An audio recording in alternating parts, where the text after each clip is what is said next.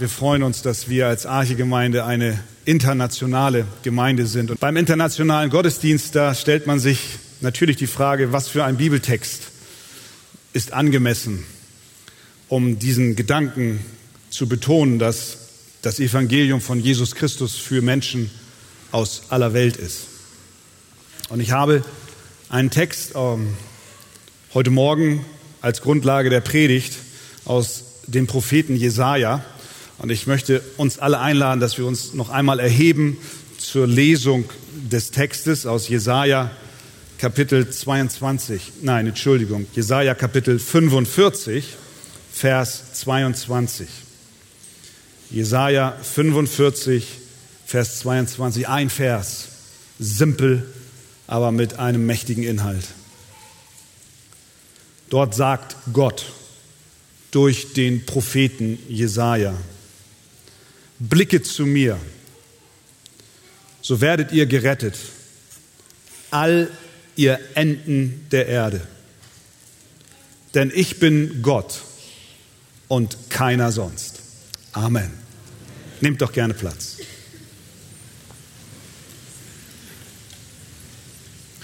Dieser Satz transportiert einen gewaltigen Inhalt. Blicket zu mir so werdet ihr gerettet. All ihr Enden der Erde, nicht all ihr Enten der Erde. All ihr Enden der Erde, denn ich bin Gott und keiner sonst. Diesen Satz schauen wir uns etwas genauer an und wir stellen zuallererst fest, dass die Botschaft eine rettende Botschaft ist, die dieser Satz beinhaltet. Blicke zu mir, so werdet ihr gerettet werden. Rettung in verschiedener Hinsicht. Zuallererst war dieser Satz rettend für das Volk Israel, was sich in einer Gefangenschaft befand in Babylon im Exil.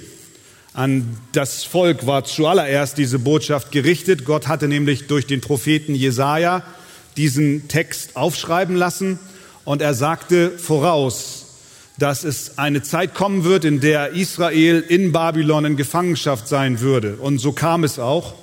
Und als sie dort in Gefangenschaft waren, viele Jahrzehnte oder viele Jahre später, da lasen sie diese Worte. Blicke zu mir, so werdet ihr gerettet. Das heißt also, für die Israeliten war es eine Rettung aus dem Exil. Aber diese Rettung ist nicht allein auf Israel beschränkt, denn es heißt ja nicht, blicke zu mir, so werdet ihr gerettet werden, Volk Israel in Babylon. Nein, es heißt, blicke zu mir, so werdet ihr gerettet werden, alle Enden der Erde. Was sind das? Die Enden der Erde. Für den Ostfriesen ist das Ende der Erde hinterm Deich. Für den allgemeinen Deutschen ist das Ende der Erde vielleicht in Australien oder in Feuerland oder in Japan. Für den Japaner wiederum ist das Ende der Erde vielleicht in Ostfriesland oder in Deutschland. Das heißt, der Begriff Enden der Erde bezieht sich nicht auf ein spezifisches Land, sondern es bezieht sich auf alle Länder des Globus. Die Botschaft, die dieser Satz enthält, blicke zu mir, so dass ihr gerettet werdet. Alle Enden der Welt, alle Enden der Erde heißt, es richtet sich an jeden Menschen, international, global, egal von wo du auch kommen magst, egal wie dein Hintergrund auch sein mag, dieser Satz ist für dich.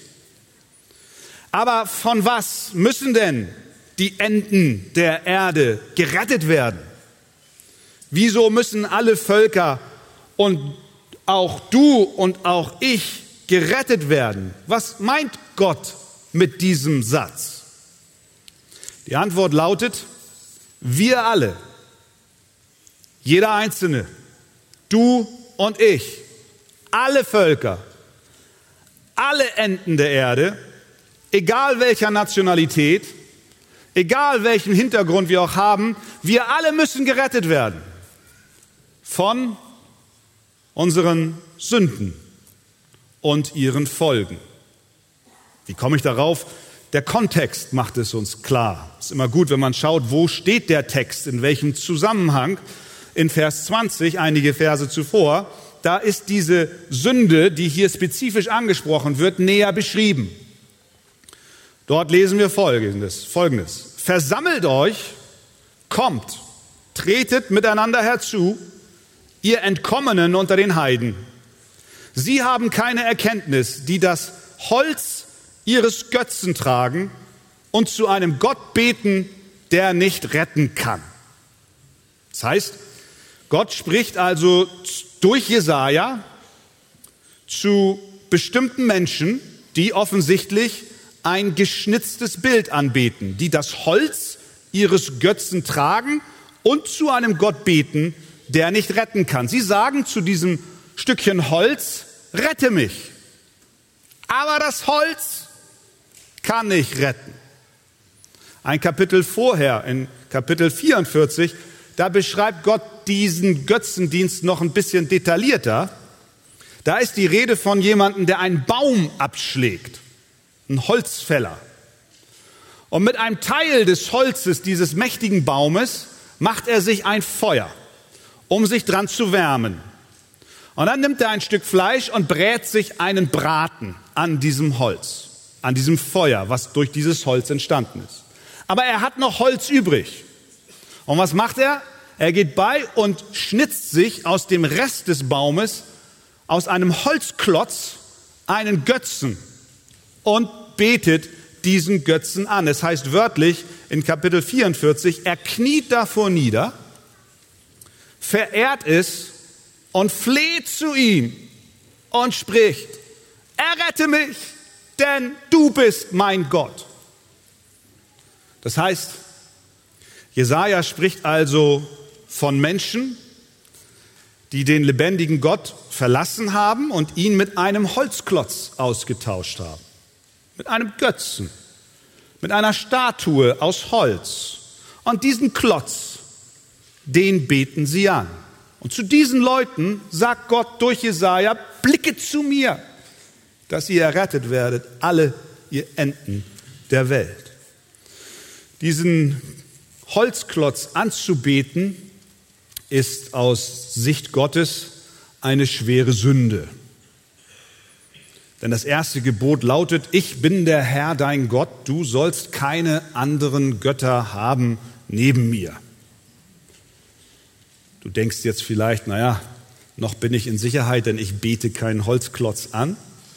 Aber wart mal ab. Götzendienst ist für Gott ein Gräuel. Er ist weitaus schwerwiegender als Ehebruch. Diese Menschen, die das taten damals, die traten ihren Schöpfer mit Füßen. Der, der sie gemacht hat und der, der sie gesegnet hat wurde von ihnen in den Wind geschlagen. Wir wollen dich nicht mehr. Wir besorgen uns Ersatz in Form von Holz. Deswegen sind sie schuldig vor Gott, der gerecht und heilig ist. Diese Götzenanbeter von damals sind nicht die einzigen Menschen, die so handeln. Ihre Not ist auch unsere Not. Ihr Verhalten ist auch unser Verhalten. Ihr Götzendienst ist auch unser Götzendienst. Der Gott, den diese Götzenanbeter ablehnten, ist derselbe Gott, der nicht nur sie, sondern uns alle geschaffen hat. Auch dich und mich. Er schuf uns für sich selbst. Er schuf uns, damit wir seine Herrlichkeit reflektieren. Er schuf uns, dass wir ihn von ganzem Herzen lieben, dass wir ihm vertrauen, dass wir ihn kennen, dass wir glücklich und zufrieden in ihm und mit ihm sind. Und als Zeichen seiner Liebe gab er den Menschen die Schöpfung, die Welt, den Garten Eden. Er gab Adam Eva und Eva Adam. Sie hatten Gemeinschaft miteinander. Es war wunderbar. Es war perfekt und vollkommen. Aber die Menschheit, repräsentiert durch Adam und Eva, wandte sich von Gott ab. Und sie sagten, Gott, weißt du was? Wir wissen es besser als du. Du hast uns wohl Segen gegeben, aber wir sind nicht zufrieden damit. Wir wollen unseren eigenen Weg gehen. Wir wollen lieber die Frucht essen, von der du gesagt hast, dass wir sie nicht essen sollen, statt Gemeinschaft mit dir zu haben. Also verwarfen sie Gott für ein Stück Obst. Das war damals im Garten Eden. In unserem Text hier in Jesaja sehen wir wieder Menschen. Dasselbe Muster. Sie wenden sich von Gott ab und sagen: Gott, ich brauche dich nicht. Diesmal wollen sie aber nicht ein Stück Obst, sondern diesmal wollen sie ein Stück Holz. Sie tauschen Gott ein für etwas, was Gott geschaffen hat. Paulus, der Apostel, der schreibt später im Römerbrief Folgendes. Er macht dort klar, das sind nicht nur Adam und Eva und die Leute damals in Babylon, sondern er sagt, alle haben gesündigt und verfehlen die Herrlichkeit, die sie vor Gott haben sollten. Das heißt, dieses Problem mit diesem Götzen scheint nicht beschränkt zu sein auf Adam und Eva oder auf die Götzenanbeter in Babylon, sondern alle Menschen scheinen, so die Diagnose der Bibel, irgendwie so zu handeln. Das heißt, die Sünde, auch die Sünde ist ein internationales Problem. Alle haben gesündigt. Der Apostel Paulus in Römer 1, der führt das noch ein bisschen detaillierter aus. Er sagt dort Folgendes, denn obwohl sie Gott erkannten, da spricht er wieder von allen Menschen, haben sie ihn doch nicht als Gott geehrt und ihm nicht gedankt. Da sie sich für weise hielten, sind sie zu Narren geworden und haben die Herrlichkeit des unvergänglichen Gottes vertauscht mit einem Bild. Und dann beschreibt er, was für ein Bild das ist. Und hier in diesem Fall das Bild eines Holzgötzen oder die Frucht oder irgendetwas anderes Geschaffenes. Es spielt keine Rolle, ob es ein Stück Obst ist oder ein Holzklotz oder irgendetwas anderes, was Gott geschaffen hat, was wir gegen ihn eintauschen. Indem wir Gott beiseite schieben und ihn ersetzen, haben wir uns versündigt und wir brauchen Rettung. Wir brauchen Rettung. Kann es sein, dass du auch der Kreatur, dem Geschaffenen, mehr dienst als dem Schöpfer? Dreht sich dein Leben,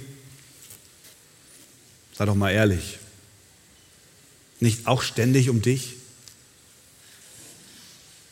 Um die Dinge dieser Welt? Wie oft am Tag verlierst du Gedanken über Geld, Rente? Reicht es? Wie kann ich mehr anhäufen? Wie oft bist du besetzt von dem Gedanken, bloß gut dazustehen vor anderen? Ich bin mir ziemlich sicher, dass es dir so geht, weil ich weiß, wie es mir geht. Da sind wir international in einem Boot. Wir drehen uns um uns selbst. Eigeninteressen, Macht, Prestige. Es gab nicht nur in Babylon Götzen, sondern es gibt sie auch in Deutschland. Auch Götzen sind international. Unsere Häuser, unsere Weisheit, unsere Talente, unsere Familien, meine Frau, dein Mann, unsere Kinder. Das können alles Götzen sein. Vielleicht betest du nicht einen Holzklotz an, aber irgendwie dich selbst. Und wenn du selbst dein Gott bist, dann betest du zwar kein Stück Obst an und du betest auch nicht ein Stück Holz an, aber wenn wir genau sind, betest du einen Haufen Staub an. Denn von Staub ist alles geworden, Prediger 3,20, und es wird wieder zu Staub. Es ist nur eine Frage der Zeit. Das wissen wir doch alle, dass wir zur Erde werden, unser Leib. Wenn wir uns selbst anbeten, dann beten wir ein Häufchen Staub an. Prediger 12, Vers 7, und der Staub kehrt wieder zur Erde zurück, wie er gewesen ist. Der Geist kehrt zu Gott zurück, der ihn gegeben hat. O Nichtigkeit der Nichtigkeiten, spricht der Prediger, alles ist nichtig. Sich selbst anbeten ist nichtig, hat keinen Sinn. Es ist für uns bestimmt zu sterben. Gott hat es bestimmt, davon sind wir alle betroffen. Auch das ist ein internationales Problem. Da ist niemand von ausgenommen. Jeder in diesem Raum. Und dann wirst du vor einem gerechten Gott treten und Rechenschaft ablegen müssen. Dass du dem Geschaffenen, der Frucht, dem Holzklotz, dem Haufen Staub mehr gedient hast als Gott. Aber nicht dem lebendigen Schöpfer. Wie geht Gott mit solchen Wiederholungstätern, die wir alle sind, um? Wie geht der gerechte und heilige Gott mit dir um? Du bist vor ihm weggelaufen, schon dein ganzes Leben lang. Du läufst auf diese Klippe zu, auf diesen Abgrund zu und du stürzt in dein ewiges Verderben. Alles, was Gott jetzt machen müsste, wäre eigentlich, sich nur zurückzulehnen und zu sagen, na lass ihn mal und zuschauen, wie du auf diesen Abgrund zurennst und hinabstürzt. Mancher Weg erscheint dem Menschen richtig, aber zuletzt führt er ihn doch zum Tod. Sprüche 4,12. Aber was macht Gott mit uns Wiederholungstätern? Statt uns mit einem Fluch zu belegen, kommt er zu dir jetzt, in diesem Moment an diesem Morgen. Und er sagt, blicke zu mir,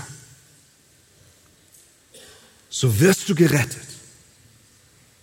Blicke zu mir, so werdet ihr gerettet. All ihr Enden der Erde. Das ist kein Wort im Zorn gesprochen. Das ist kein verdammendes Wort, kein bitteres Wort, sondern ein rettendes Wort. Für dich, für dich persönlich. Gott sagt, schau auf mich. Ich will dich retten. Ich will deine Gerechtigkeit sein, die du nicht in der Lage bist zu haben. Der, der du das Geschaffene ausgetauscht hast gegen mich und mich nicht haben willst, ich sage zu dir, blick zu mir. So wirst du gerettet werden. Die Botschaft ist also erstens rettend. Zweitens, dieser Satz, diese Botschaft ist auch einfach. Gemäß unseres Textes kannst du diese Rettung ganz einfach erhalten. Sehr einfach. Du musst keinen Ablassbrief schreiben oder erwerben, Du musst keine besondere Wallfahrt unternehmen. Du musst nicht nach Mekka pilgern. Du musst nicht bestimmte Voraussetzungen irgendeiner religiösen Art erfüllen oder irgendwelche Werke tun. Gott sagt, schau mich an, blicke zu mir. Das ist ganz einfach, schau mich an und du wirst gerettet werden. Gott sagt, ich, ich werde deine Rettung sein. Ich werde deine Weisheit sein.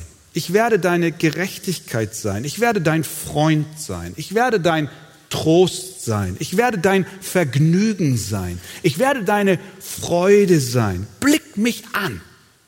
Du wirst gerettet und du komm, bekommst mehr, viel mehr als ein Stück Obst, ein Stück Holz oder ein Haufen Staub. Es gibt eine Begebenheit im Alten Testament, die uns diese Situation sehr deutlich veranschaulicht. Das Volk Israel kam aus der Sklaverei und sie beklagten sich bei Mose, weil sie das Essen, was sie hatten, nicht als gut anerkannten. Sie murrten.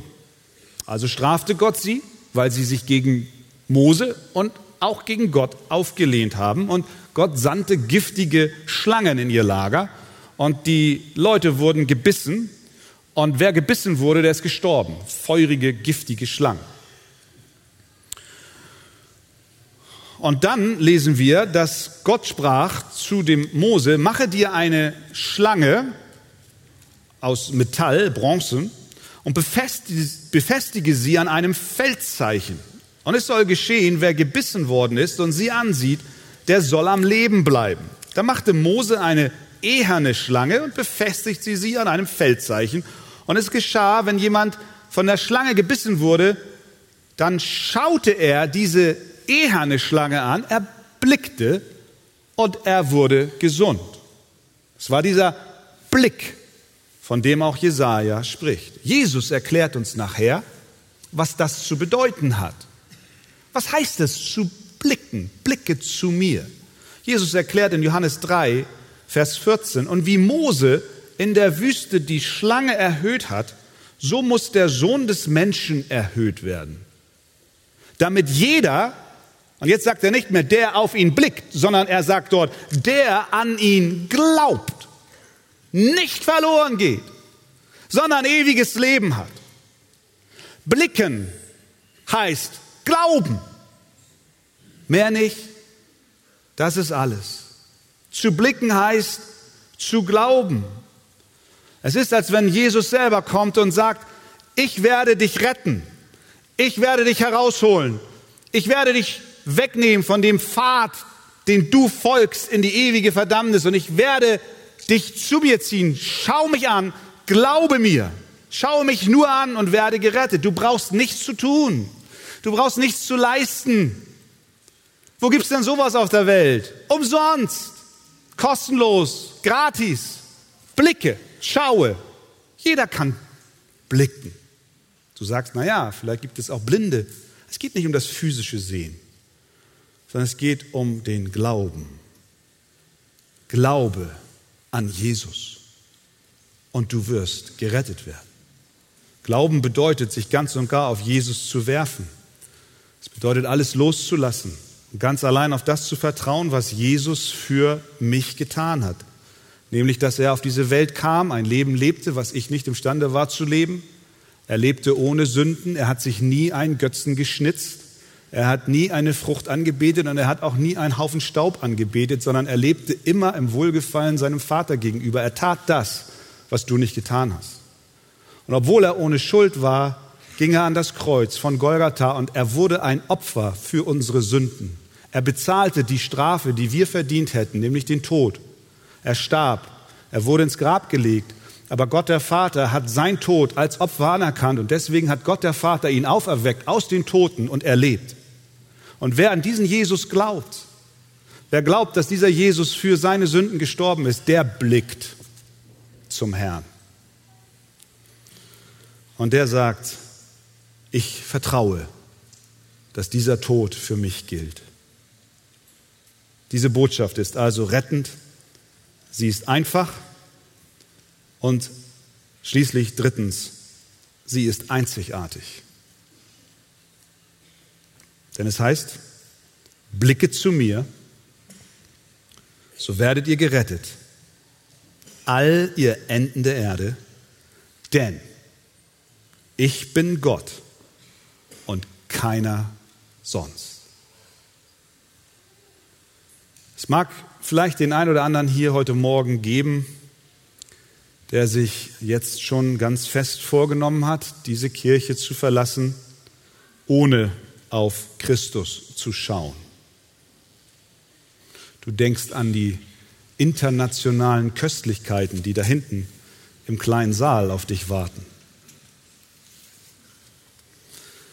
Du denkst, ich kann es kaum erwarten, bis der Pfaffe da vorne mit seiner Rede fertig ist. Vielleicht hast du Grund, so zu denken. Vielleicht sagst du bei dir, weißt du, Pastor, ich werde niemals auf Jesus blicken, weil ich kenne viel zu viele Leute, die von sich behaupten, auf diesen Jesus geblickt zu haben. Aber wenn du die kennen würdest, dann würdest du verstehen, warum ich nicht so werden will wie sie. Das sind Moralisten, predigen Gesetz, predigen Wasser und saufen Wein. Heuchler, doppelzüngig. Lass mich dir was sagen. Ja, es gibt eine Menge von solchen, die sagen, ich habe zu Jesus geblickt, aber ihr Leben scheint das nicht wieder zu spiegeln. Aber weißt du was? Der Text heißt nicht, blicke zu Menschen, die zu Jesus geblickt haben und du wirst gerettet. Das ist nicht der Blick. Der, Mensch, der, der Vers heißt, blicke zu mir, zu Jesus. Nicht zu denen, die ganz offensichtlich versagt haben in ihrem christlichen Wandel und die vielleicht abschreckend für uns sind. Ja, die gibt es. Aber Gott lädt dich ein, dass du nicht auf sie schaust, nicht auf Christen schaust, nicht auf die Kirche schaust, nicht auf die Versäumnisse der Kirche schaust, sondern er sagt, blick zu mir, blick zu Jesus. Er sagt, mich interessiert nicht, was du über andere Menschen denkst. Ja, da gibt es Heuchler unter ihnen, logisch. Aber das ist nicht die Richtung, in die du schauen sollst. Der Ruf ist nicht, zu, ist nicht das, dass du zu ihnen blickst, sondern der Ruf lautet, blicke zu mir. Vielleicht sagst du auch, ich finde dieses Rettungsangebot ja ganz nett, aber da gibt es noch andere Optionen für mich, die will ich erstmal entdecken und ausprobieren. Noch ein paar Bücher lesen, andere Religionen noch näher kennenlernen. Es gibt so, so ein breites Angebot an Religion, Philosophien und das will ich erstmal prüfen und vielleicht eines Tages blicke ich dann zu diesem Jesus. Aber der Text sagt, wendet euch zu mir, blicke zu mir, so werdet ihr gerettet, all ihr Enden der Erde, denn ich bin Gott und keiner sonst. Das ist im Einklang mit dem, was zum Beispiel auch Paulus dem Timotheus schreibt, denn es ist ein Gott und ein Mittler zwischen Gott und den Menschen, der Mensch, Christus Jesus. Es gibt nur eine, eine Brücke zu Gott. Jesus selber sagt, ich bin der Weg und die Wahrheit und das Leben. Niemand kommt zum Vater als nur durch mich. Das, das scheint ziemlich exklusiv zu sein. Es gibt keine andere Option. Es gibt keine Alternative zur Rettung. Du musst zu Jesus schauen. Wenn du woanders hinschaust, wirst du nicht die Rettung haben. Vielleicht schöne Gefühle und gute Emotionen und vielleicht einen weiteren Götzen in der Sammlung deiner Götzen, aber es ist nicht der lebendige Gott, zu dem du schaust. Vielleicht sagst du, ja, das habe ich schon gehört. Willst du mich denn jetzt zu Gott drängeln? Warum die Eile, warum die Dringlichkeit? Darf ich dir was sagen? Ja, ich will dich zu Gott drängeln. Deswegen stehe ich hier. Ich will dich zu Gott drängeln. Ich rufe dir zu mit den Worten von Jesaja. Blick zu Jesus. Denn ich weiß nicht, ob dies wie es am Flughafen so schön heißt auf Englisch, this is the final call for passenger Meyer oder sonst wer. Das ist der letzte Aufruf für Passagier Müller. Und weißt du, das Flugzeug, das wartet nicht auf dich. Das hebt ab. Warum sage ich letzter Ruf? Weil ich nicht weiß, wie dein Leben weitergeht. Weil ich nicht weiß, ob du morgen nochmal die Chance hast. Weil ich nicht weiß, ob dein Herz sich verhärtet. Blicke zu Jesus. Glaube ihm. Vertraue ihm, so wirst du gerettet werden. Suche den Herrn, solange er zu finden ist. Ruft ihn an, während er nahe ist. Der Gottlose verlasse seinen Weg und der Übeltäter seine Gedanken und er kehre um zu dem Herrn, so wird er sich über ihn erbarmen und zu unserem Gott, denn bei ihm ist viel Vergebung. Wir haben ein internationales Problem. Aber wir haben einen Retter, der keine Grenzen kennt. Seine Rettung ist für jeden. Hörst du seine Stimme, wenn er heute mit dir spricht? Er sagt zu dir, blicke zu mir, so wirst du gerettet. Blicke zu mir, so werdet ihr gerettet, all ihr Enden der Erde, denn ich bin Gott und keiner sonst. Was für eine Botschaft. Möge sie unser Herz erreichen. Amen.